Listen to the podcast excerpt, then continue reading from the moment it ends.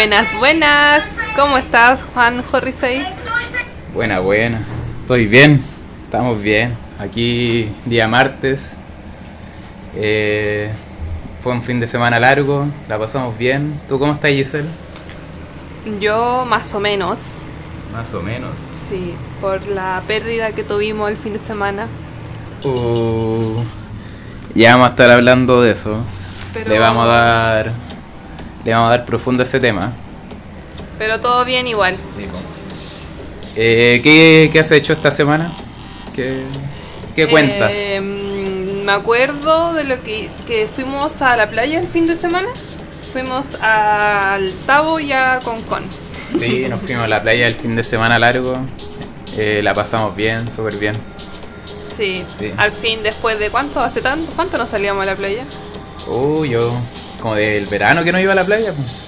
Así que bacán. Igual había, había harta gente, pero no tanto como otras veces. Sí. Es que en el Tabo están en fase 1, entonces no había nada de gente. Pero en Concón y en Viña igual había harto taco, harta gente. Sí, Todos po. escaparon a la playa. Es que estábamos en el sábado nosotros y unos amigos nos invitaron a almorzar y estaban en Concón. Y nos tuvimos que pegar el pique para allá.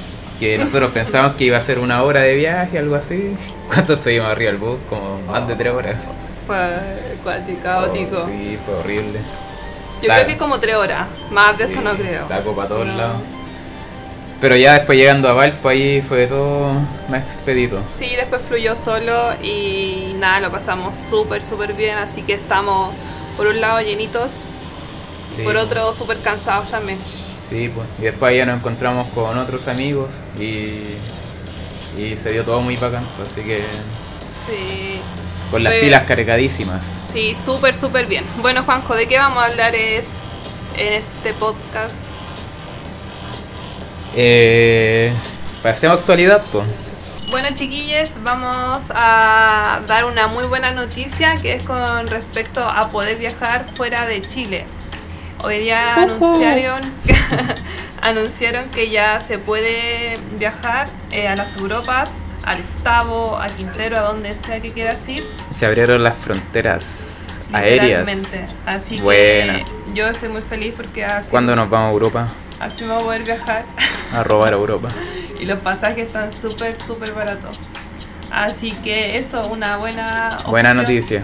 Y Bacán. muy buena noticia. Está. O sea, no sé si tan buena por un lado por el tema del COVID, pero Sí. igual han, han bajado mucho los casos. Pero sí, pues, un relajo. Es bueno que, Sí. que estemos saliendo un poco de esta wea. Puta, mira, internacionalmente, ¿qué te puedo decir? Puras tragedias. Mira, en, puta, en, en Alemania hay, inu- hay inundaciones, van como 200 muertos. Una lata, weón. Justo, justo queríamos ir a Europa. Y, no, pues mira, puras tragedias y, y coronavirus, eh, noticias internacionales. Así que, Chuta. ¿tenía más noticias? Em, la noticia de la Universidad de Chile que pillaron a 61 alumnos que copiaron un examen. Oh, ¿La sí, sí la vi. Qué mala cueva. Igual Sí. me alegro. Para que les baje el ego a esos weones. ¿Y de qué, cachaste, de qué estudiaban? Creo que eran de medicina. Brígido, Ajá. o sea, la copia al plagio, Mew, si plagias, te pueden eh, echar de la carrera y también no puedes volver a estudiar nunca más esa carrera. Igual el copy-paste es como. Es como copiar, pues sí. Todos hemos ocupado copy-paste. Después lo modificamos nomás. Tú eres como de estas personas que, porque yo creo que va de la mano con, como con comprar cosas, no sé, libros así como pirateados. Eh, no sé si me, me explico. Eh, Como- Sí, sí, te cacho la onda. Como salir del establishment. ¿no? Sí. A mí Eh. me da lo mismo como comprar lib- libros piratas, pero igual entiendo esa cuestión como del... Es que es como un movimiento. Por ejemplo, en los software me gusta ocupar los software libres, no los que son con licencia, ¿cachai? En libro no tanto. Igual es que soy como pajero, como que compro lo, lo más cercano nomás. Eso lo van a ver todo en el TPP-11. Sí, adelante. hay que estudiar ese tema porque es rígido. Sí. Y eso sería de noticias, pues, ¿no? Sí, o sea, eh, también el toque de queda eh, prontamente va a estar a las 12 de la noche. Bueno, Así que igual, otra Va- buena noticia. Van a correr, bacán. Sí. Mira, yo tengo aquí algunas efemérides. ¿Qué pasó un día como hoy, un 19 de julio? Eh, con- mira, una, para empezar, una triste. Un día como hoy empezó la guerra civil española. Puta. Puta. Y con, cuando cayeron los milicianos, una lata. Bueno. Ya también, un día como hoy se fundó el Opus Dei. Bú. Que ya se derrumbó, Sí. claramente. No, pero todavía ya tiene adherentes, sobre todo acá en Chile. pues, bueno. Pero este fin de semana podemos ver que le ganó la democracia al Opus Dei y que la BIN, finalmente los que votan por él son el 20% del rechazo. Y ¿Conocí de las alguno. Opus Dei, Gisela? ¿Alguien perteneciente al Opus Dei? Yo creo que sí, pero indirectamente. No voy a decir nombres. ¿Cómo es eso? o sea, para los que no cachan, el Opus Dei es una congregación católica que es súper como rígida y, y arcaica, pues así como anti-homosexuales, anti-divorcio Y dan muchas lucas. y es clasista, súper clasista. Y la pertenece, si bien, no sé si estoy diciéndolo bien, pero creo que fue uno de los fundadores. O que Sí, pues, la- participó. David fue como uno de los fundadores con José María Escribá de Balaguer, que es el fundador de en España. Y en dictadura lo trajeron acá a Chile, pues bueno, como a fundar el Opus Dei, a ese viejo facho, pedófilo y toda la wea. Es como muy fuerte, hay un documental que, que explica de qué se trata y, y también están los colegios también ahí participando de esta alianza, por decirlo así. Sí, pues Algunos colegios, Hay hartos colegios cuicos que pertenecen al Opus Dei. De hecho, los más cuicos, como el Cumbres, como el Cordillera. el Cordillera, en fin. Pero... Podríamos tocar ese tema más a fondo en otro capítulo. Sí. Eh, ¿Te parece si pasamos al siguiente tema? Al que todavía está calientito. Obvio. Todavía, que sería elecciones. Taratatán. Vamos a buscar un temita. ¿Qué te pareció las elecciones en general? Defínelo en una Eh, palabra. Fue una sorpresa la. Me, me explotó en la cara, siento. No esperaba lo que pasó. ¿De verdad? Sí. Eh, no, me chocó. Como que todavía estoy masticando la, la derrota, por decirlo así. ¿Y tú, Giselle, cómo lo viviste? Chuta, yo, yo igual, como dije en el capítulo anterior, que igual le tenía fe a Boric. Y la, la feministas sobre todo y personas que sigo, las encuestas que hicieron, eh, salía Boric ganando por 80%, por, no sé, 80% versus Jaue. Entonces igual me lo esperaba. Como que en mi inconsciente igual decía, pucha, puede que no gane Jaue. Y Sichel, eh, ahí me desconcierta un poco porque siento que de- dentro de todos los programas que hay, Sichel es el, el más conservador. Y más encima eh, no le interesa eh, condenar la deuda del CAE, eh, es representante y también lo apaña Piñera, es básicamente lo mismo que Piñera. Igual Sichel fue una sorpresa. Yo no esperaba que saliera ese, ese weón. Eh, Como que ni siquiera lo cacho. O sea, lo he visto como un par de veces, pero ni sé de dónde viene, ni Era- para dónde va. Es del, era el gerente de Banco Estado. Sí, o sea, sí, pues sí, sí caché que pertenece al gobierno de Piñera y la weá. Pero como que no tiene más historia, pues. ¿Qué signo será? Ah, no, mentira. No, yo creo que es lo peor que le puede pasar a Chile No, que Sichel salga de No, presidente. y cachaste que dijeron que había salido porque era mino. y weón, no tiene nada de mino. Súper feo, weón. Puta, no sé, no me fijaba en eso. Ah, ya. La No, pero dura. encontré cero mino. Más mino es. ah, que no, Lavín. no, Ah. Son todos feos. Bueno, hasta el programa de Ah, Lavín era mucho más como empático y a partir, como que el, el programa de este weón no quiere cambiar nada y solamente quiere como representar y defender lo que es de los cuicos. Así que tengo una lágrima en la garganta. Tiene la, la garganta aprieta todavía. Sí, de hecho ya no sé si voy a celebrar mi cumpleaños. ¿Fuiste a votar? No, ah, sí, obvio. Mira, Mira. subamos el volumen Dentro de mí. Un minuto de silencio. Cortémonos las venas ahora.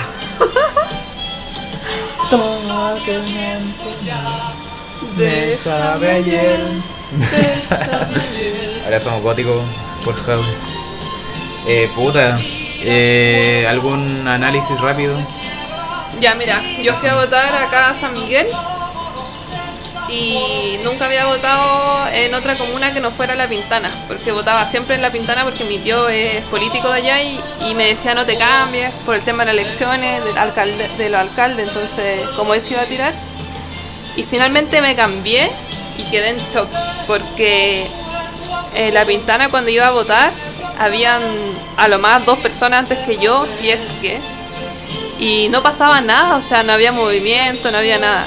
Y acá en San Miguel habían como 200 personas aprox.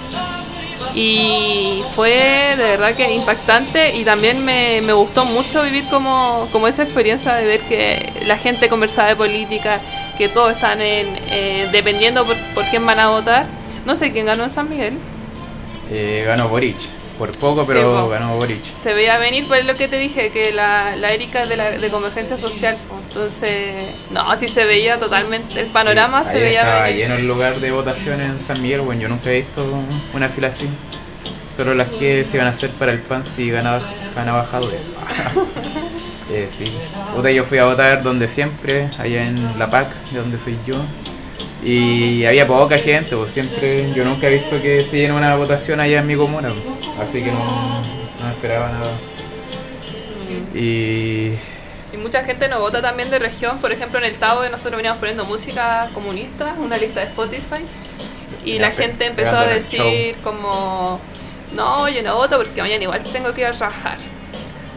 Y, y escuché como tres comentarios así y chuta, todos mañana tenemos que ir a trabajar, pero ¿bajo qué condiciones querer ir a trabajar? Sí. ¿Queréis trabajar 60 horas o queréis, no sé, poder llegar a tomar 11 o almorzar con tus papás? Igual no, hijo? de hecho nos vinimos de la playa para venir a votar.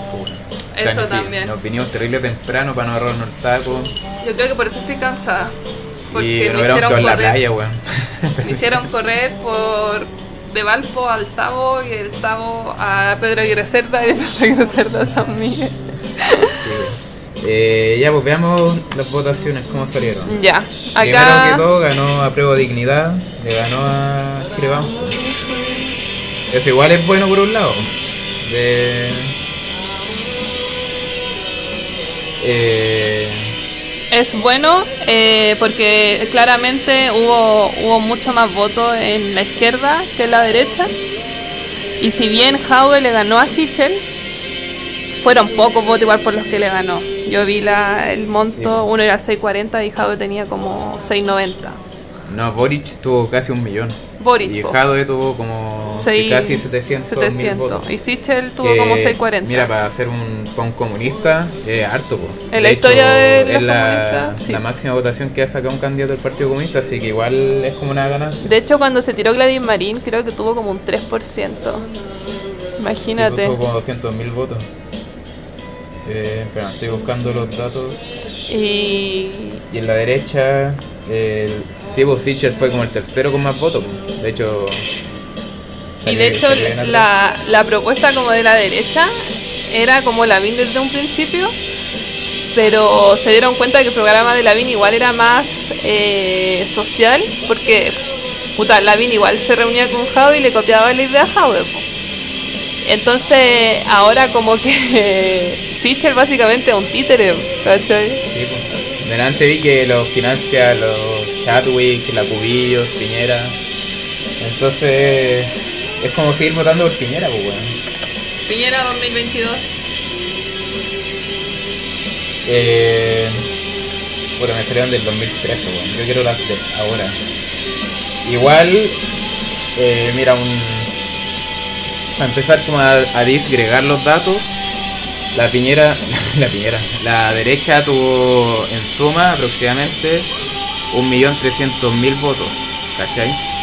Que está cerca de lo que históricamente vota la derecha weón, en este país.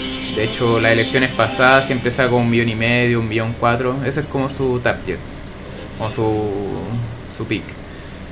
Y que hace hace referencia también al 20% que representan, pues bueno, si la derecha no representa más allá de lo que ya hemos visto en estas últimas elecciones, pues, que es un mundo súper pequeño, pero consecuente con su voto, pues, salen todos a votar, salen en masa a votar.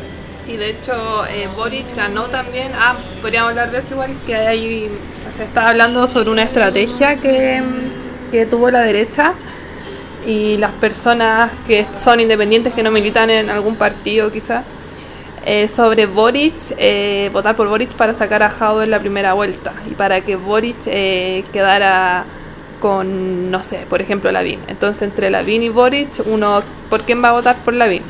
No yo, obviamente. y claro, en Las Condes ganó Boric con un 80% arrasando. Entonces da para pensar, si bien en, en otras comunas como como Recoleta, San Bernardo, Renca. ¿Cuál otra comuna era? ¿Dónde ganó Jadwe? ahí las tengo, ya las la voy a buscar. Pero las comunas más o más populares, las más pobres, el, eh, se tendió más a Jadwe. Sí, eso, eso quiere decir que que si bien yo entiendo la anticampaña que se le hizo a Jadwe y que mucha gente quizás se bajó del voto por miedo también, pero no quita que Jadwe fue un buen, un buen competidor y yo encuentro que fue súper digno al momento de, de decirle a Boris, tienes todo mi apañe, amigo, te quiero, te apaño, así hasta el final. Eh, yo encontré que fue súper bonito y fue súper respetable porque yo no sé si los del...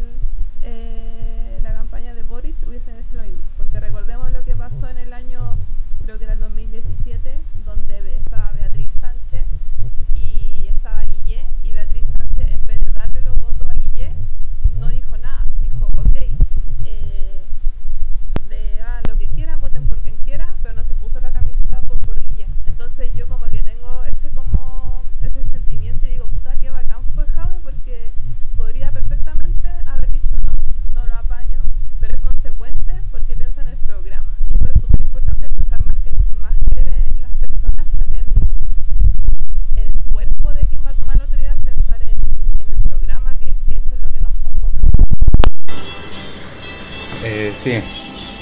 Ya, mira, yo ahora voy a dar los datos en particular. Datos duros. Los datos duros, un poco de ingeniería electoral, ¿ah? eh, de lo que fueron las votaciones en las comunas de Santiago. Ya, mira. Vamos a partir por las comunas, eh, las cuigas, pues, las del rechazo. Por ejemplo, busquemos aquí la región metropolitana. Busquemos la comuna de las Condes. Eh, mira, las comunas de Las Condes, Boric estuvo 84% y Juárez tuvo un 15%. ¿Cachai? Igual se reafirma la tesis de que la derecha salió a votar por Boric. Y mira, mira este dato. En Las Condes salieron a votar 120.000 personas. Mira, la siguiente comuna que voy a ver va a ser Vitacura. Y creo que el 2016 que no votaba tanta gente, no había tanta convocatoria, o el 2008.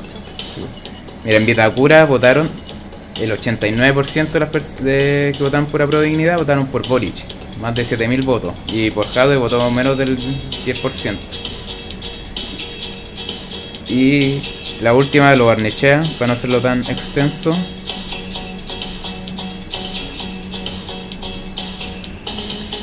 Los Arnechea votaron el 76% por Boric y el 23% solo por Jadwe. ¿Cachai? Y salieron a votar 39.000 personas. Chuta, yo yo dije esta wea, ah, como que se veía, se veía venir porque no querían que saliera Jadwe, ese era el tema. Y si bien ahora la convergencia social eh, se están dando ya por ganadores, porque piensan que muchos de, de los que votaron por o si bien todos, vamos a votar por, por Boric. Pero de los 20.000 y tanto que votaron por Jadwe, solamente 40.000 no. ¿Cuánto votaron por Jadwe en total? En, en todo, todo Chile, Sí. Como casi 700 mil. Solamente 40.000 están inscritos en. están militando en el partido. Y hay muchos, por ejemplo, yo no milito en ningún partido y hay muchas personas que no saben por quién votar y, y se viene se viene heavy. Ahora también se viene la lista del pueblo que ahí van a tirar un independiente, entonces está bien movido. Sí, po. Mira, yo, mi teoría de por qué perdió Jadwe y, y por qué la derecha al final siempre gana es porque simplemente salen a votar en masa los de derecha, con los cuicos. Y, los pobres, o sea, mira, el del 100% de Chile, eh, 20% menos es de derecha, pues, y el 80% restante es de centro, de izquierda o no le interesa la política. Pero eso igual no es tanta gente. pues. Mira, por ejemplo, yo te voy a, te voy a hacer la comparación de la gente que salió a votar en Lo Barnechea, que es una comuna aproximadamente de 100.000 habitantes en total, ¿Ya? y de 100.000 hab- 100.000 habitantes fueron a votar 39.000. ¿Ya? Y ahora mira, en una comuna parecida, que es de, en población, que es Lo Prado, Lo Prado también tiene aproximadamente 100.000 habitantes, y es una comuna pobre, fueron a votar solo 20 20.000 personas. O sea, menos de la mitad que fue en Lo Barnechea. ¿Por qué se da esto? Yo creo que porque Mira, la, mira en Las Condes. Las Condes, que es una comuna aproximadamente de 300.000 personas, la, según el último censo, fueron a votar 120.000 personas en Las Condes. Y, una, para compararlo eh, con San Bernardo, que también es una comuna que tiene aproximadamente 300.000 personas, en San Bernardo, que es una comuna de estrato social bajo principalmente, fueron a votar 44.000 personas. ¿Cachai? Fue, me- fue un tercio de lo que fue en Las Condes. yo creo que jugó mucho en contra de que fue un feriado largo, vacaciones de los niños, se fueron en la playa. No, porque igual sería se daría en todas las comunas. Pero también fue un factor. Mira, en, en Vitacura, que, Pero si Viña estaba lleno. Vitacura, que aproximadamente tiene 80.000 habitantes, Vitacura, fueron a votar 46.000 personas, casi la, la mitad de la población de Vitacura. Y San Ramón, que tiene también casi 80.000, 90.000 personas. En San Ramón fueron 14.000, también como un tercio de lo que fue en Vitacura. ¿Cachai? Entonces al final, si tú lo extrapolas estos datos, eh, la gente pobre no va a votar. O sea, no, no le prende la política, está ni ahí, no sabe por quién votar, ¿cachai? Entonces esa es como la gran traba que tiene esta democracia, weón. que eh, si te lo pongo como en, un ejemplo con números, si Chile fuera 100 personas, 20 serían de derecha y el resto sería de centro para la izquierda o no le interesa la política. Pero de esos 20 personas, 19 o 20 van a votar y del resto del 80 van 15 o menos. ¿Cachai? Entonces en, una, en el resultado final van a ganar los 20 que se unieron para ir a votar que el 15 de 80 del otro lado. Yo creo que si bien eh, súper interesante lo que tú dices respecto a las comunas y también a, a sus culturas, yo creo que esto va desde la casa también y también del colegio, pero también es importante recalcar que los, por ejemplo, la población, eh, las generaciones que, que vivió la dictadura, yo creo que desde los 50 o de los 45 en adelante, todas esas personas votan, o la mayoría, por lo mismo, porque saben eh, lo que es la desigualdad y saben la importancia de su voto porque han vivido transiciones en su vida. Por ejemplo, mi abuela eh, siempre me ha dicho desde chica, anda a votar, anda a votar, y ella vivió el cambio y también vivió las cosas buenas de la política. Sin embargo, las personas eh, en la edad de, no sé, de 20 a, a 45 años, no hemos vivido grandes cambios. Al contrario, o sea, encuentro que es hasta un poco nefasta y, ri- está ridiculizada la, la política. Entonces es como un, cambio de paradigma que hay que, que hay que hacer y también sería muy bueno que lo- los abuelos quizás hablaran más y nos dijeran la importancia que esto implica. O sea, el voto es tan importante como ir a trabajar. Nosotros ayer nos vinimos corriendo porque decíamos, ¿cómo nos vamos a ir a votar, weón? Si esto, o sea, sobre todo yo que soy mujer, hasta hace poco no podía votar. Entonces, ya pues chiquillo, a votar Sí. con conciencia. No, eh, no se cambia rápido, yo creo que eso es un problema estructural de Chile. Igual, primero estuvieron los resultados de internacional, po, ¿te acuerdas? Que primero Sí. sale como Australia, Japón, todo eso. po. Y cuando íbamos como actualizando el Twitter ahí, el, el Instagram, y eh, Jado iba ganando en casi todos los países, pues ganó en Australia, en, en Francia, en Italia, en España, después ganó acá en Canadá, que son los países con donde más chilenos hay, pues en Argentina dio paliza a Jadwe. Entonces, como que, por lo menos yo, como que estaba súper esperanzado, como que esperaba que, Es que por lo menos ahí- fuera, fuera más peleado, ¿cachai? tú Y, después con como... tu sesgo igual. po. Después, como actualizando ya después de las 6, cuando empezaron a cerrar lo- las votaciones y se empezó a actualizar primero con el 10%, con el 20%, como que se puso brígida la cosa. Pero, o sea, a mí me hizo ruido esto hace como dos semanas, que yo vi la anticampaña, vi todas las funas que le hicieron, a- ayer funaron hasta Boris, entonces igual se veía venir, o sea, Sí, pues hay que igual tener No, el mira, ojo crítico. Igual hay que ser autocrítico, porque eh, Jadwe las últimas dos semanas le, las tuvo súper negra. po. Igual tuvo errores comunicacionales. Eh, por ejemplo, fue súper drástico con el tema de las pymes, cuando dijo que si no pagaban como el salario digno las cerraban. Entonces igual tuvo como poco tacto con la gente encuentro. Yo encuentro que hay que despedir a Ah. la persona que asesoró a Jaude. Sí, igual es súper tem- temperamental. Y además igual la prensa también lo hizo cagar, pues bueno. O sea, Boric no lo trataron tan mal como trataron a Jadwe. No, y sabéis que Jaude fue súper digno, como dije, pero siento que Chile no se merece una política digna. No, pero igual no todo está perdido, pues bueno. Igual no me gusta Boric, pero el proyecto en sí que tiene no es tan malo, pues bueno. Y aparte de apruebo dignidad también, así que aunar fuerzas a que se concrete. pues. Porque ahora la campaña del terror va a ser contra Boric.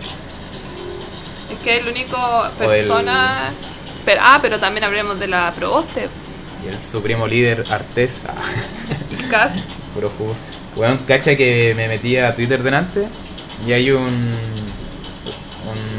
una página que se llama Elecciones Presidenciales Chile, que siempre hacen encuestas de, de presidente, candidato. Y hoy día hicieron una que dice como ¿por quién votarías en noviembre? Gabriel Boric, Sebastián Sichel, Franco Parisi o José Antonio Cas. Bueno, adivina quién ganó. Cast. Cas, weón, como paliza y con más de 9000 votos. ¿Sabéis Pero yo no sé si esa weá son, son bots, eh, eh, son votos falsos, de verdad. El weón tiene esa popularidad ahora. Es que, ¿quién le gusta Cas? Es que no, yo no creo mucho en esas cuestiones. Pero por ejemplo, sí hay gente que le tiene mucho miedo al comunismo y sobre todo a Jadwe. Y si bien como que, no sé por qué le, le tienen tanto miedo si es como eh, socialdemócrata, miedo debería darle artes. Ese weón es brígido. ¿Viste el video de hoy? Donde estaba en el, el... Creo que estaba como en la moneda. Se acercaron como dos buenos de la derecha y el weón así no los saludó y los Ah, no, es, roteó. es antiguo, sí, sí, cuando no saluda a Cas. Le dice, yo no le doy la mano a mi enemigo político. y lo le hace el oso. Yo, por ese, Sí. ese weón es es brígido. brígido ese viejo. Jaude Sí. es un. No es nada al lado de él, así que. No Sí, tengan pues igual miedo, en, cabres. en Chile hay harto anticomunismo, pero viene de hace caleta de tiempo, weón. Y la dictadura también ayudó al, a quebrar hacer anticomunismo. Oye, ¿qué estamos tomando? No hemos dicho. ¿Qué estás tomando? Oh, eh, una cerveza sin alcohol, pero está bastante buena. Se llama Oettinger, debe ser alemana. Sí, nos Es de, encanta. la- de las caras. Me encanta Invertimos, pegarnos el show. Está rica así. Imagínate con alcohol. Me encanta ese Sí. video que también es de la Pamela Gil donde dice. Los nietitos no los quiere. Weón, y como Boric agarró tanta fuerza.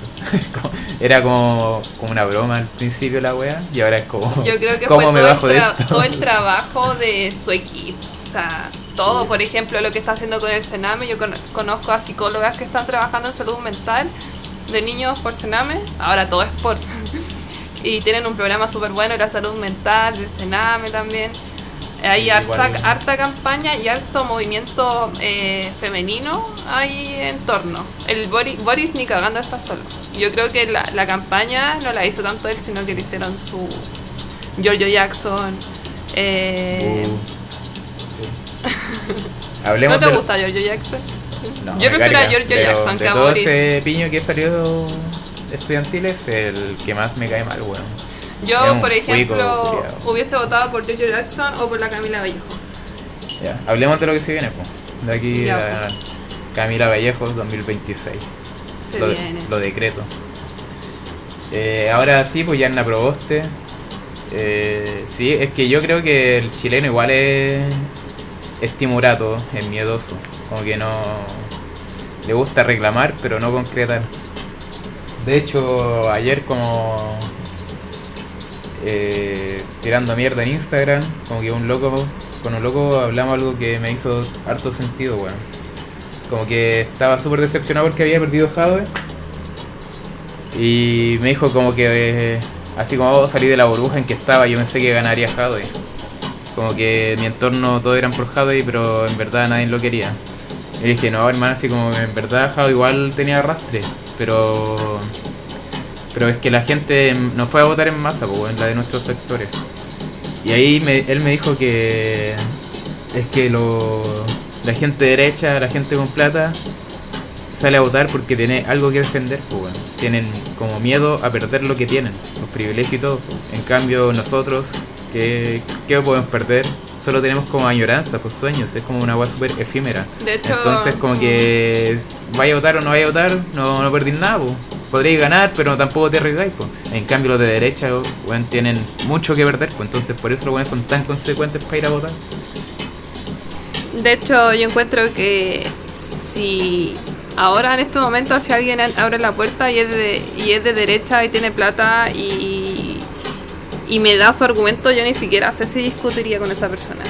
Pero sí discutiría con alguien que es del sector bajo, porque hasta no, no comparto su mirada, pero hasta la entiendo, weón. Por lo mismo que decías tú. Pero sí no entiendo a una persona de población que invoque la derecha, así como no la entiendo, no la comparto y Y es la pa' una debato. tesis, Para una, te- pa' una tesis de sociología. Esa es weá. que también lo otro que decía una loca como puedo vivir en la en la comodidad, pero no por eso voy a ser como inconsecuente con lo que pasa al resto. Pero es solamente, no sé, pues hay colegios que eh, van, hacen como talleres y van como gente con PPTs a explicarle lo que es ser pobre o vulnerable o ni siquiera ser pobre porque eh, definamos pobre igual. po. Pero ser como de bajos recursos, porque la gente no gasta, o sea, no, no saben que no todos van al jumbo y que no todos compran leche Viley, no sé. Entonces es un tema igual súper interesante y, y también debatible. Ahora somos personas de, en riesgo social. Así nos define el gobierno. Somos no pues, vulnerables. Vulnerables, personas vulnerables. Y somos del 90%. Sí, El Juanjo ni siquiera tiene ficha. Pero igual, eh, como que las elecciones, no sé por qué se da, weón, como que siempre tienden al centro. Como que evitan los supuestos extremos. Como que al final vas a ir Yanna Proboste, pues, weón, porque es como el mal menor, es como ni izquierda ni derecha, supuestamente. Y, y bueno, vamos a seguir en lo mismo. Como, bueno, octubre fue como un Lo que me lo que molesta de esa mina es que le han invitado a muchos programas y no dice nada. No ha expuesto su programa. Él no dice que sí, no dice que no. Entonces Es que súper tóxica. esa es la estrategia, pues, weón. Como evitar todo el conflicto y después ser como la salvación. Yo pero, no quiero que salga pero ahí. puta, todavía quedan, quedan unos meses, pues, weón. Y también, ¿qué- ¿quién irá a tirar de la lista del pueblo? Eh, no sé, weón. Creo que Char, a Char lo querían. Oh. es que Char tiene como una que se fue del. Frente Amplio Sí, y como que lo, lo quieren poner a pelear con Boric y la weá, así con música de Linkin Park de fondo. Así. La wea buena. Amo, lo amo. A él sí que lo Pero amo. lista del pueblo no cacho que weá, son como entre anarquistas, apolíticos, no sé qué weá. Hay de todo, pues esa es la idea. Sí. Puta, pero no hay que perder esta, esta oportunidad. Igual decir que el próximo presidente que salga va a tener menos peso que, que todos los presidentes anteriores, pues, bueno, porque ahora la, el poder lo tiene la convención constituyente y obviamente le van a quitar eh, peso al- a la presidencia y el presidente que salga electo va a tener que que hacer cumplir lo que dicta la convención, pues ese va a ser como su labor en, en su mandato, yo creo. Sí, Así que nos tiene que servir al, al pueblo. Y yo creo que igual, eh, si bien, eh, como dije antes, no todos los los independientes que votaron por Jaude van a votar por, por Boric. Eh, entonces se van a dispersar los votos. No sé, como no creo que sea casualidad que Jasna Proboste se tire y no haga escándalo y tampoco diga qué programa propone. Pero eh, si bien es cierto, mucha gente capaz que vote por ella para que no salga Boric, porque Boric es joven, está funado, sí. me gustó la frase que, dijo Boric, algo de los jóvenes. ¿Cachaste? Puta, es que a mí, ¿sabéis que igual... Seguimos. Sí, pues yo encuentro que Boric igual no representa harto, sobre todo con lo que dijo del TOC, de la salud mental y... Sí, sí, pues hay harta gente que se ve representada en Boric, que es como el joven universitario. Y no son pocos, pues. Así que ¿Tú vas a Es votar por Boric o igual le vas a dar una vuelta? tengo de aquí a noviembre para decidir. ¿Qué es lo que más te Voy a, gusta voy a tirar una de, moneda. de Boric? Su barba. Su, su música. Eh, puta, re pocas cosas. Que es joven, puede ser. Igual está como más conectado eh, con, con lo que está pasando. Pero, pero no mucho, la verdad. ¿Qué opinamos de que sea amigo de Sebastián Izquierdo? Mi amigo ese weón. Sí, son íntimos. Ah. No. Eh, Tiene no una foto con él, no pero sé no, si no son, am- amigos. no sé si son amigos, Es pero que es un estúpido más, es un Pero- estúpido. Eh, no, pero esperar eh, que no salga a la derecha después en noviembre, pero está todo muy incierto y yo no le hago la futurología. ¿Algo más que decir para la sección elecciones? que está todo peleado y que la política nada es al azar y que tampoco existen las casualidades. Todo esto venía programado. Así que cabro a mover la raja en noviembre. Está todo dicho ya, los poderes fácticos, George Sí. Soros, los Illuminatis, 5G. Marcianeque, las Y vacunas, eh, pónganse la Pfizer para poder salir, porque en otros países están pidiendo la Pfizer. Sí, bueno, yo cagué. De hecho, yo la pedí, pero ya tenía la primera dosis de la China y no me dejaron. Yo me voy a poner la Pfizer encima de la Sinovac. La- ya va a caché. salir un- otro ojo. Mi compañero lo hizo y no le pasó nada. Se sintió muy mal y se tuvo que ir a su casa, pero más allá de eso no. Te voy a poner la tercera dosis, como el, el viejo de la clínica de las Condes. Cuatro dosis en total. Y creo que la Pfizer tiene hasta una tercera, o tenía. Sí. Eh, ya, agotamos selección entonces. A votar, cabros. Eh, pasemos al- a la siguiente sección. Sección. sección, sección, es, es- esta sección vamos a hablar de la inteligencia artificial. Podríamos poner tecno. Mira, ¿por qué quiero hablar de la inteligencia artificial? Por una anécdota que me pasó el otro día cuando iba en la micro. Eh, iba del súper para la casa. Me tomé la micro, me senté atrás y me metí a Spotify y puse una, una lista de reggaetón, pero esa lista que estaban armadas, pues no era mía. Esas que pillé ahí por ahí, reggaetón antiguo. ¿Cachai? Entonces ya iba como el cuarto quinto tema. Y yo venía pensando en una canción de reggaetón, pero que no era la que estaba sonando. Estaba son- por ejemplo, estaba sonando Sundada y yo venía pensando en Salió el Sol, una wea así. Y la cosa es que... Eh, con clase. Y la cosa es que termina la canción que venía escuchando y empieza a sonar la que venía pensando. Entonces yo quedé así como para la cagada. Dije, ah, así como que psycho la wea. Y como. Como que ese día quedé así como. Como que me quedó dando vueltas esa- ese tema, pues, ¿cachai? O sea, varios días como que quedé pensando. Tenía dos teorías. Por un lado era. O ya la aplicación esta wea ya te lee en la mente. O como a, ese nivel llegó.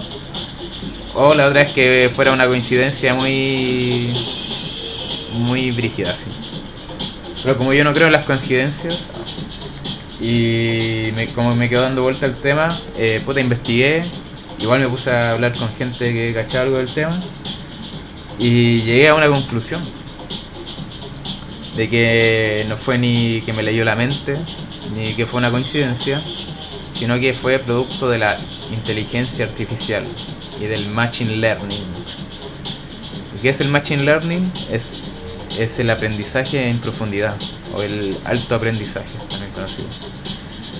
Eh, y porque básicamente funciona con los datos que uno le va entregando a tus smartphones o aparatos inteligentes, notebook, la tele.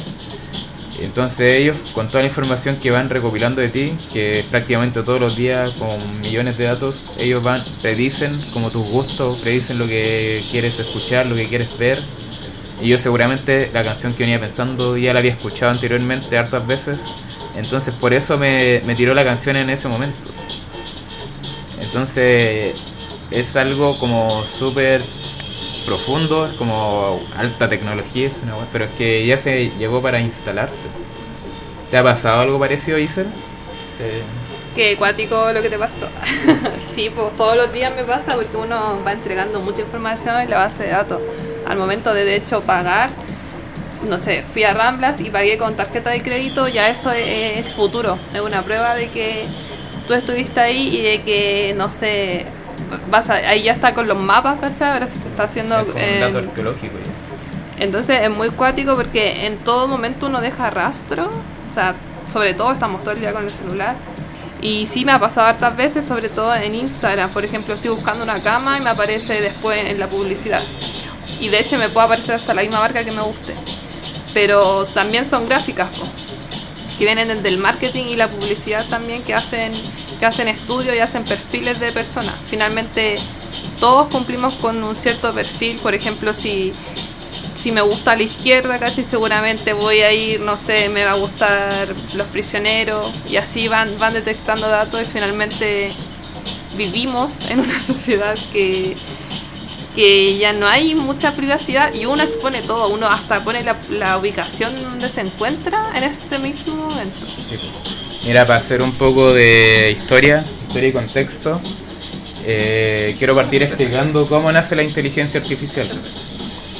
La inteligencia artificial nace en el siglo XX, eh, como en los años 40, con su primer visionario, eh, fundador, por decirlo así, que fue Alan Turing, que fue un matemático británico, ingeniero matemático, físico, todo. Era cabezón, de que el loco sabía, el loco sabía. Era un genio de aquellos. Y él como que hizo los, como que, que pensó cómo tenía que ser una computadora, si todavía no existían. Y él hizo como todos los cálculos matemáticos, hizo toda la lógica para y como que escribió las fórmulas, todo cómo tenía que ser un- una máquina que pensara como, uno, como un humano. Y de hecho él descifró como la máquina de enigma de los nazis, él la descifró. Eh, luego él era homosexual y en ese tiempo estaba muy mal visto que fuera homosexual y eh, un juez, porque cuando se descubrió que era homosexual lo, lo llevaron a juicio a ese nivel. Y un juez como que lo obligó a inyectarse hormonas para, para tratar su homosexualidad. Y él le dio como, desde ese momento como que cayó en depresión, así, y estuvo muy mal. Y llegó al punto de suicidarse. Y como se suici- suicidó, él se comió una manzana con cianuro. Se, se intoxicó con, con eso. Y por eso la, eh, la imagen de Apple es una manzana mordida, porque viene de Alan Turing. Mira, Sí, pues, está, dato, está todo conectado. dato. Sí, pues, ¿cachai? Entonces, desde ese momento que se crean como la computadora moderna, se pensó en que funcionara como la mente humana, que empezara, que relacionara datos y llegara y funcionara con lógica y que siempre llegara a una respuesta correcta. Si, si una máquina no te da una respuesta correcta es porque no, no es inteligente. ¿Cachai? Entonces de ahí la inteligencia artificial fue evolucionando y después pasó al machine learning. Del machine learning después pasó al deep learning. Y del deep learning, que es el aprendizaje profundo, pasó a las redes neuronales, que es lo que actualmente se, se ve como en, en inteligencia artificial, porque estudian como lo informático, lo estadística. O sea, la inteligencia artificial en el fondo es pura estadística, son millones de datos y estadística. Y Eh, también Instagram te entrega las herramientas, por ejemplo, eh, marketing, eh, ahí hace su pega.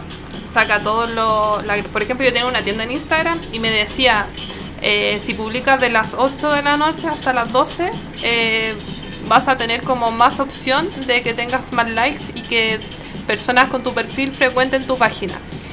Y si yo pagaba, tenía más acceso para que más gente viera mi, mi página.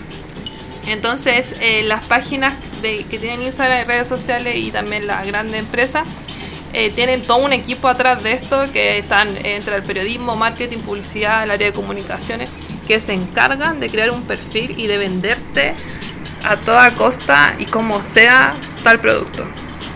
Lo vivimos todos los días. Yo llevo ya 26 años de mi vida viviendo esta chat en donde más que nada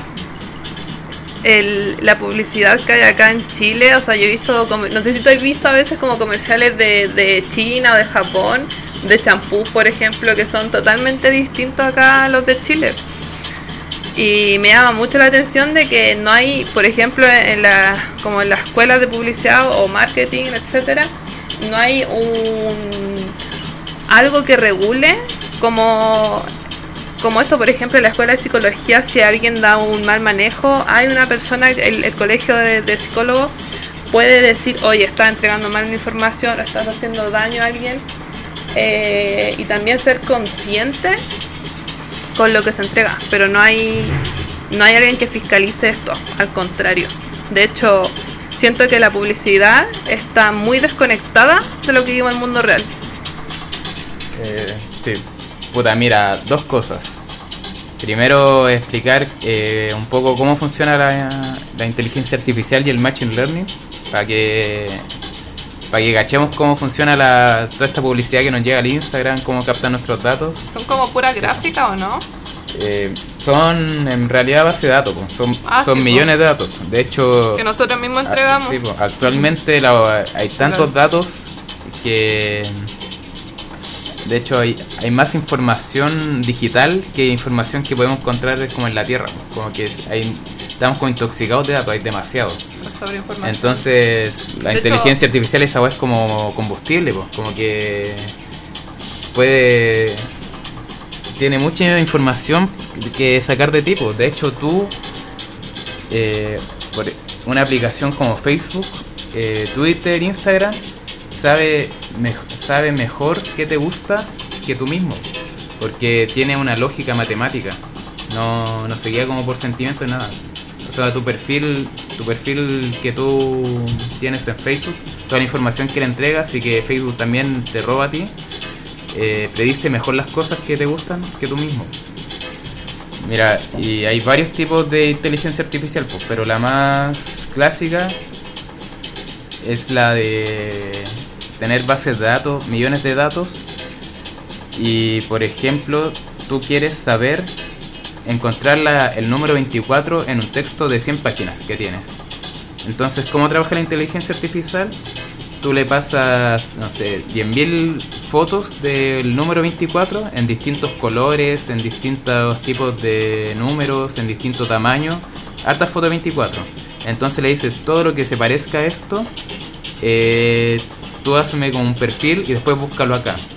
Y también lo puedes como complementar poniéndole, no sé, el 23 y el 25 y decirle todo lo que se parezca a esto no es 24. Entonces le pones reglas en una lógica algorítmica. Entonces, entre más datos le des a al algoritmo que ocupa la inteligencia artificial, más precisa va a ser. De hecho, actualmente la mayoría de las decisiones que toma la humanidad están hechas por inteligencia artificial.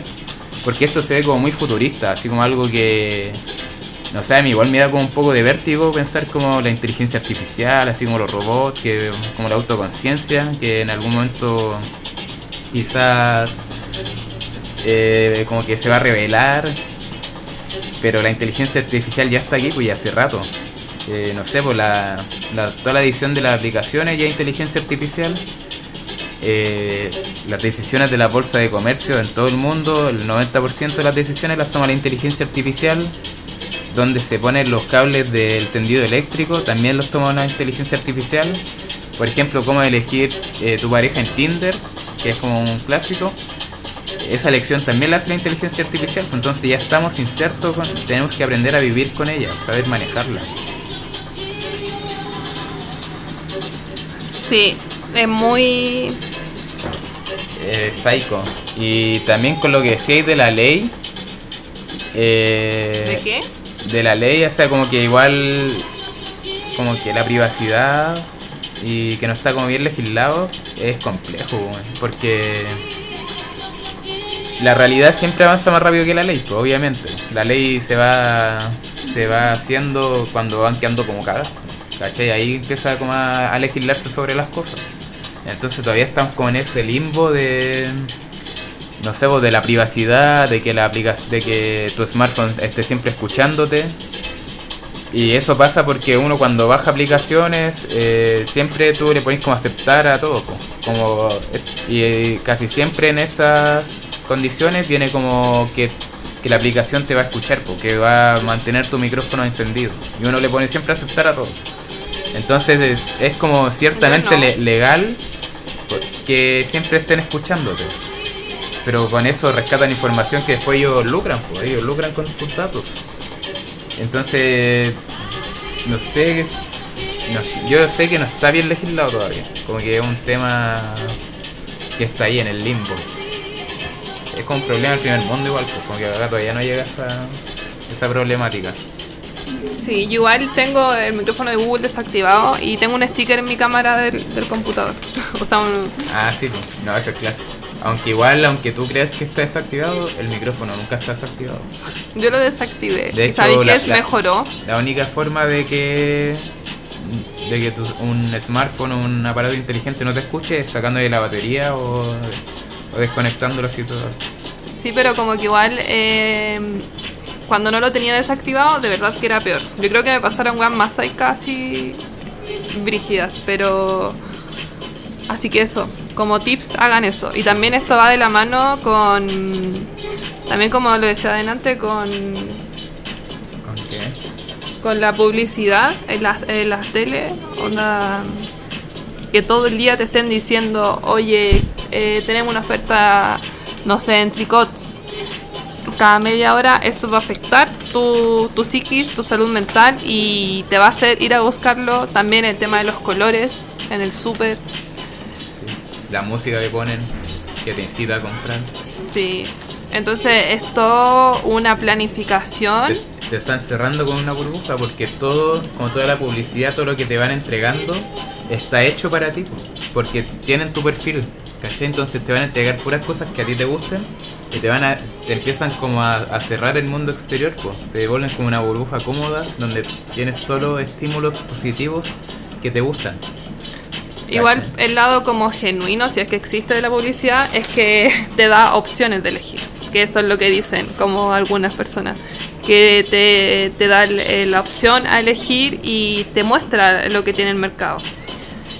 Pero yo encuentro que de qué forma, o sea, yo encuentro que no hay conciencia social y como dije están muy desconectados de, de la realidad. El otro día mostraban eh, por el día LGTBI eh, imágenes de cuerpos disidentes, eh, pero que son solamente pelos de colores y faldas distintas de colores, pero no muestran a una persona real y muestran solamente la belleza occidental. O sea, yo en, ninguno de esos comerciales me he sentido como representada, al contrario, como que me da, me da más inseguridad aún. Entonces me imagino cómo se debe sentir una persona que es de, es de esa comunidad en donde casi como que se burlan de, de eso y se aprovechan de, no sé, hablemos de WOM también, de cómo se ha hecho parte como de, de toda la, la cuestión social, de todas las intervenciones y ellos que han hecho por, por esto, o sea, nada. Y también se agarran de eso y así un sinnúmero de campañas que han salido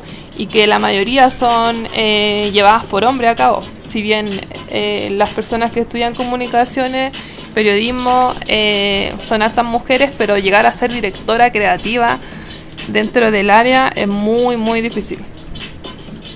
¿Sabes qué de qué me acordé? De, de Black Mirror, de ese capítulo cuando como que tienen que cumplir con el perfil de, de lo bueno, como cuando te iban poniendo notas, Sí, que era como todo muy rosado y la mina como que vivía, la tercera temporada. vivía de puras apariencias.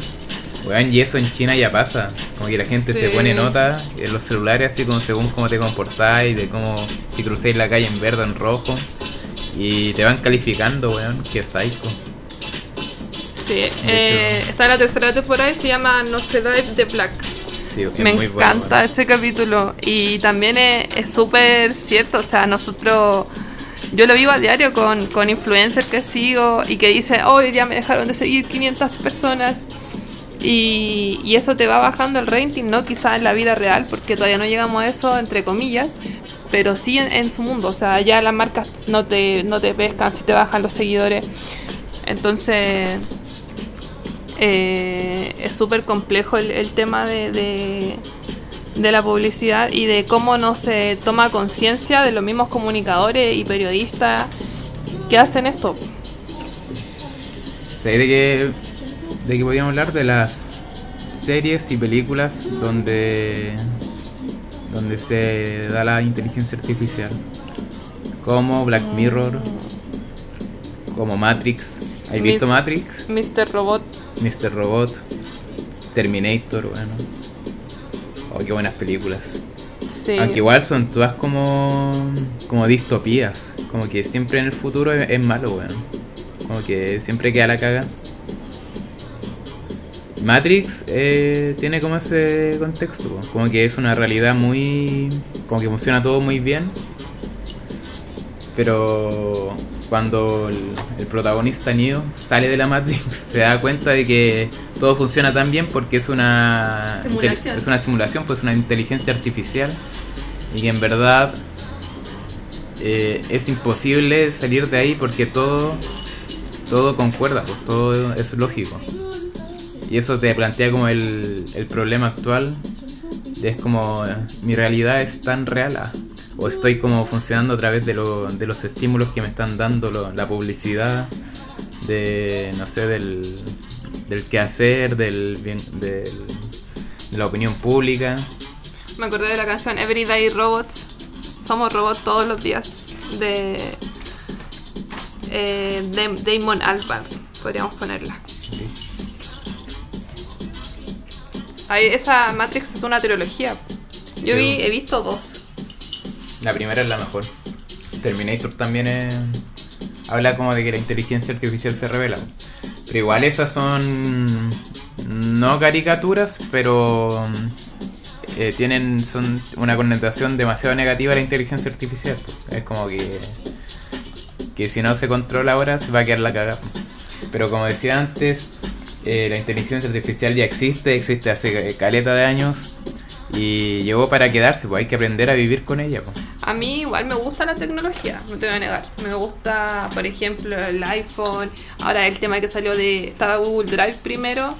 Ahora salió salieron otros tipos de Google. Y hay máquinas también eh, que tú... De hecho yo estaba ya cotizando para comprar.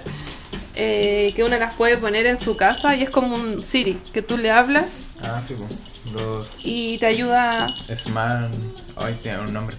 Juan, de hecho, estaba leyendo de que hasta una aspiradora inteligente te puede escuchar. Como que re- recopila tus datos. Una aspiradora, Sí. pues, weón. De hecho, yo me, me voy a comprar una aspiradora también porque me encanta todo lo que tenga que ver con la tecnología. Sí, pues es que en el fondo la, tecno- la tecnología no es mala, sino que hay que saber saber aplicarla porque es una herramienta. Así como se puede ocupar, no sé, para hacer armas nucleares la wea. eh, se puede ocupar también para salvar vidas, crear vacunas. Entonces, eso, pues, la inteligencia artificial ya está aquí. Eh, que no nos gobierne, nosotros gobernémoslas a ella. Ahora, ahora esta tablet me va a matar por la que dije. Ya. Yo creo que agotamos este tema. ¿Te parece que pasemos a la siguiente sección? Ok, ¿cuál es la siguiente sección? La siguiente sección es... ¿Qué estoy viendo? ¿Qué estás viendo tú, Giselle? No la encontré. Eh, ¿Estás viendo películas, series? Eh, estoy viendo. Eh, Aborremos lo último.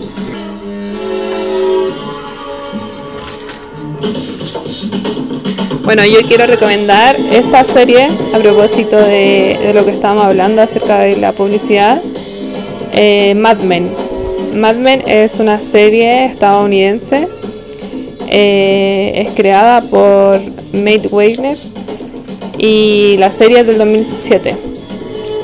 Eh, bueno, esta serie es enorme, o sea, tiene 7 temporadas con 92 episodios. Así que es súper larga y la trama es súper interesante. Trata básicamente de Don Draper, que es el principal de, de esta serie, eh, que se va, que trabaja en una eh, agencia de publicidad y él es el director creativo. Y bueno, la serie se va moviendo en torno a este personaje. Él es padre de familia, eh, una persona súper exitosa. eh, también es eh, tiene una esposa y, y cómo se llama, van relatando lo que le pasa el día a día y cómo es literalmente trabajar en una agencia de publicidad. También muestra mucho la. porque esta serie es grabada como en la época. O sea, no es grabada, pero esta. Eh, se desenvuelve como en la época de los 60. Entonces, no sé, yo amo esta época, me encanta. Me gustaría poder vestirme como en esta época. Entonces muestra todo lo, todo lo que pasa en esa época respecto al machismo, eh, a que no sé, lo mismo que decía antes, que una persona mujer no podía ser creativa. Y si bien sigue pasando hoy en día, pero es muy, muy buena. Y, y nada, lo dejo invitado a que la vean, está en Netflix.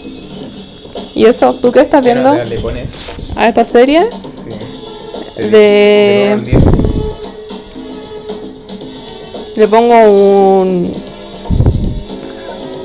Un 8. Yo creo que hace dos años le hubiese puesto un 11. Pero cambió mi perspectiva un poco. No, no envejeció bien. No, yo creo que yo fui el cambio. Bueno. Eh, la voy a ver, yo creo. La tengo ahí como. Oh, si tenés pendiente. tiempo. ¿Está en Netflix? Está en Netflix, pero como te digo, eh, eh, tiene 92 capítulos. Es para, es para largo. A mí me. Hay mucha gente que no, nunca la terminó de ver completa porque les dio paja. Pero a mí, yo estoy como erotizada en esta época, entonces yo estaba embalada viéndola. Y la vi sola así, sentada, porque eh, es difícil ver, por ejemplo, si te diría veamos Mad Men, va a ser muy complicado verla siempre, a no ser que viviéramos juntos. ¿Y ahí tú qué estás viendo? Eh, mira, primero voy a recomendar un podcast que es Hablemos de Comedia. el de Fabricio Copano con Sergio Freire y Vero Ruminot, que lo descubrí hace poco. Y tiene hartos capítulos y, y es bueno, weón. Para cagarse la risa. A mí no me gusta el club de la comedia, pero ahora encuentro chistoso lo- a esos tipos. Sobre todo al Fabricio Copano, que bueno, está viviendo en Estados Unidos y tiene como una señora en Estados Unidos y hijos gringos. Y no sé en qué momento pasó eso, weón. Yo sí sé en qué momento pasó. Igual me acuerdo que hizo especial en Netflix y ahí decía que había terminado con su polola chilena. Parece que ahí como que... De hecho, la, la polola de, de Fabricio Copano es publicista igual. Pero no, está súper bien Fabricio Copano por lo que se ve en, en redes sociales. Formó su, su nidito de amor. Bueno, sí, me cae bien. Es uno de los pocos humoristas que me caen bien de Chile. Y también estoy viendo una serie de Netflix que se llama El Marginal, que la estamos viendo juntos con la Isel. Yo la había visto las primeras temporadas eh, hace tiempo, pero ahora la retomé y es muy buena, weón.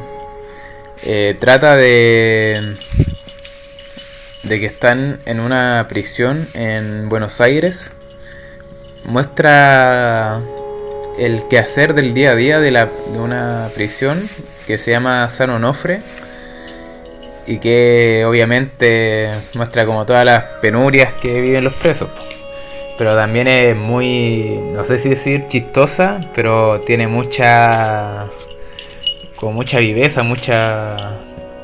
No sé, la, for- la, la forma que hablan los protagonistas eh, es como muy real también. eh, igual como que los flights argentinos se parecen a los flights chilenos por la forma de hablar, todo. Entonces como que te engancha, sí, te engancha el tiro. Y además es como de acción, así es como obviamente comedia policíaca y tiene su su trama su trama densa con harta sangre y weas. Sí, es súper buena. Yo estoy jalada viendo esta serie. Así que también está en Netflix, ¿cierto? Sí, está en Netflix. Ah, y lo otro interesante de la serie es la trabajadora social que aparece en, en, en la serie y a, la, y a cómo se rige también la estructura. Por ejemplo, cómo hay eh, mafias dentro de, de la cárcel en conjunto con, con gerencia, con la oligarquía. Y ahí aparece también el rol súper importante que cumple eh, la trabajadora social. Que si bien yo antes, como estoy estudiando psicología, igual me interesaba el tema de las cárceles, pero ahora después de ver esta serie, sinceramente, no sé. Te dan ganas de estar preso. No sé si quiero... Y sale Diosito, es un personaje Diosito, Sí, mi personaje favorito. los hermanos Borges. Y aparece mucha injusticia, es súper cruda igual la, la serie, o sea, Sí, a mí uno, algunas partes me han dejado... Es que sí, pues así- me ha tocado la fibra. eh, es como real, demasiado real. De hecho, una de las pocas series que, que encuentro que que capta la esencia como de la calle también. Como que Sí. se nota que el weón que la hizo, no sé, como que pasó su, su par de años en población, Yo en villas, en villas miseria. Como Hizo un poco de apropiación cultural o antropología, pero le, le salió porque también muestra el, el abuso y, no sé, la, las prostitu la prostitución, cómo se vive dentro y fuera de las Sí, cárceles. como hay niñas que son menor de edad que se prostituyen, ¿cachai? Como ese tipo Y de... también como la, la cultura que conlleva atrás de, de esta niña, que son familias y que bueno, sigue pasando hoy en día. Sí, pues la mamá era prostituta, la abuela era prostituta, y ellos lo ven como un oficio, pues, que se pasa de padre a hijo. Y también, no sé, por los sicarios, también es como un oficio que se, se pasa de padre a hijo, ser tranza, que, que es como ser narco, también son como oficios que van se van heredando. pues. Entonces tú naces como siendo así, en e- como que nada, es muy difícil salir de ese mundo si ya te criaste con, con eso. Como Aparte no- que hay también eh, no hay mucha justicia y hay mucho mucha desprotección y, y poder como de la de las partes más no sé de los abuelos en este caso Eh, ahí también se desencadenan muchos hechos hitos y, y claro la trabajadora social tiene que, que darle con todo pero es súper complicado así que eso chiquillos veanla Claro, sí, si les la gusta recomendamos harto. y aparte tiene música muy buena también. Sí, po. Sí, el soundtrack muy, muy piola. Eh, sí, es una cantante conocida argentina, Sí. Sara, Sara Hebe, Sara G, que canta acá, entre otras. Pero me, me gustó mucho. Sí, po. y por último recomendarles que vean a Boris Brejcha en Grand Palais en París. Qué buen concierto, weón. Eso cabros. Eh, la, la pasamos bien hoy día, hablamos hartas cosas. Espero estén todos bien en sus casitas. Sí, saludos a todos. Re- re- recomienden el podcast, denle me Sí, gusta. Denle like, suscríbanse. Ah. Y eso, pues cabros, un gustazo haber grabado de nuevo. Eh, esperamos grabar esta semana también el, el otro capítulo, o al fin de semana. Tenemos pensado hablar de sueños, o qué otro tema. Tengo hartos temas, pero no Sí, lo voy a po. decir. O ahí Los hacemos, ahí hacemos votaciones. A ver qué piensan ustedes.